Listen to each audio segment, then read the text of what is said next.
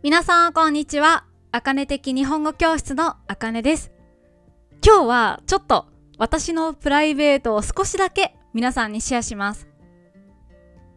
実は私は最近 VTuber にハマっています。タイトルには声に恋をすると書いてありますが、本気で恋愛しているという意味ではありません。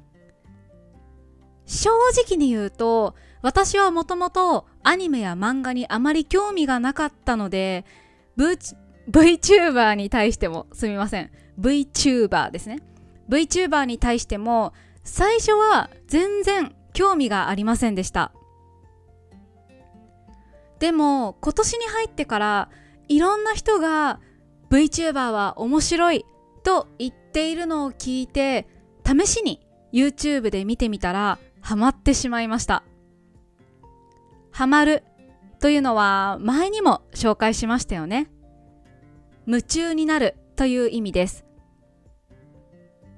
毎日見ているわけじゃないけど、癒されたい時や英語を聞きたい時に見ます。私はよく2時3時 EN 英語で配信している人の動画を見ています。もしかしたらこのポッドキャストを聞いている人の中にも見ている人がいるかもしれませんね。具体的に誰が好きなのかはこの前ペイトリオンで話したので気になる人はペイトリオンのライブ配信を見てください。何人かの VTuber さんの配信を聞いてみるといろいろな共通点があります。とにかく声がいいんですよね。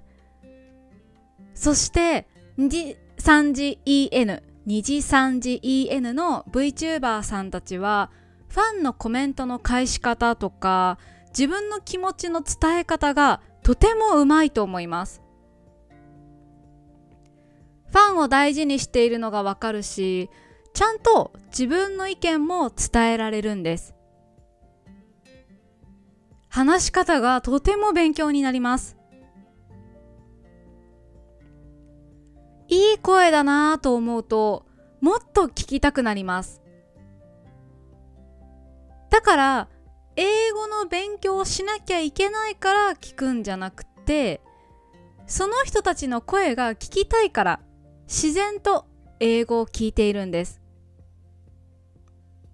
これって意識してなくてもすごく勉強になりますよね。VTuber さんの配信を見るようになってから覚えた単語もたくさんあります。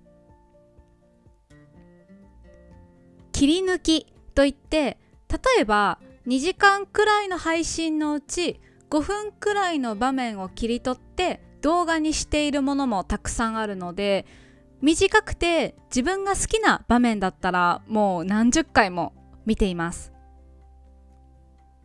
切り抜きは英語で clipping ですね。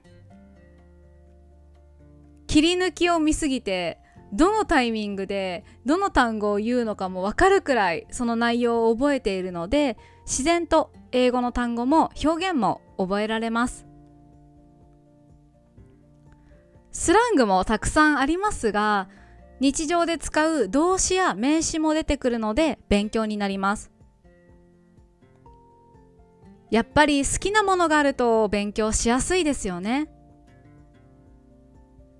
その人が何を言っているのか理解したいと思うようになります。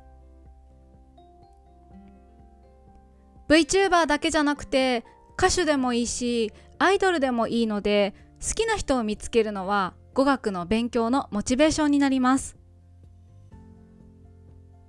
日本語を勉強している人は二次三次 JP の VTuber さんもたくさんいるので気になる人は YouTube で調べてみてくださいね。ここからは漢字の読み方です。癒す。癒す。共通点。共通点。切り抜き。切り抜き。本当に今 VTuber さんたくさんいるしやっぱり夢中になってる人が多いですよね。ハマってる人が多いですよね。ほんとね見れば見るほどそのハマる人たちの気持ちがよくわかりますし私もね今結構見てるのでこれからも見続けたいなと思っています。はい今日はここまでにします。また来週お会いしましょう。バイバイ。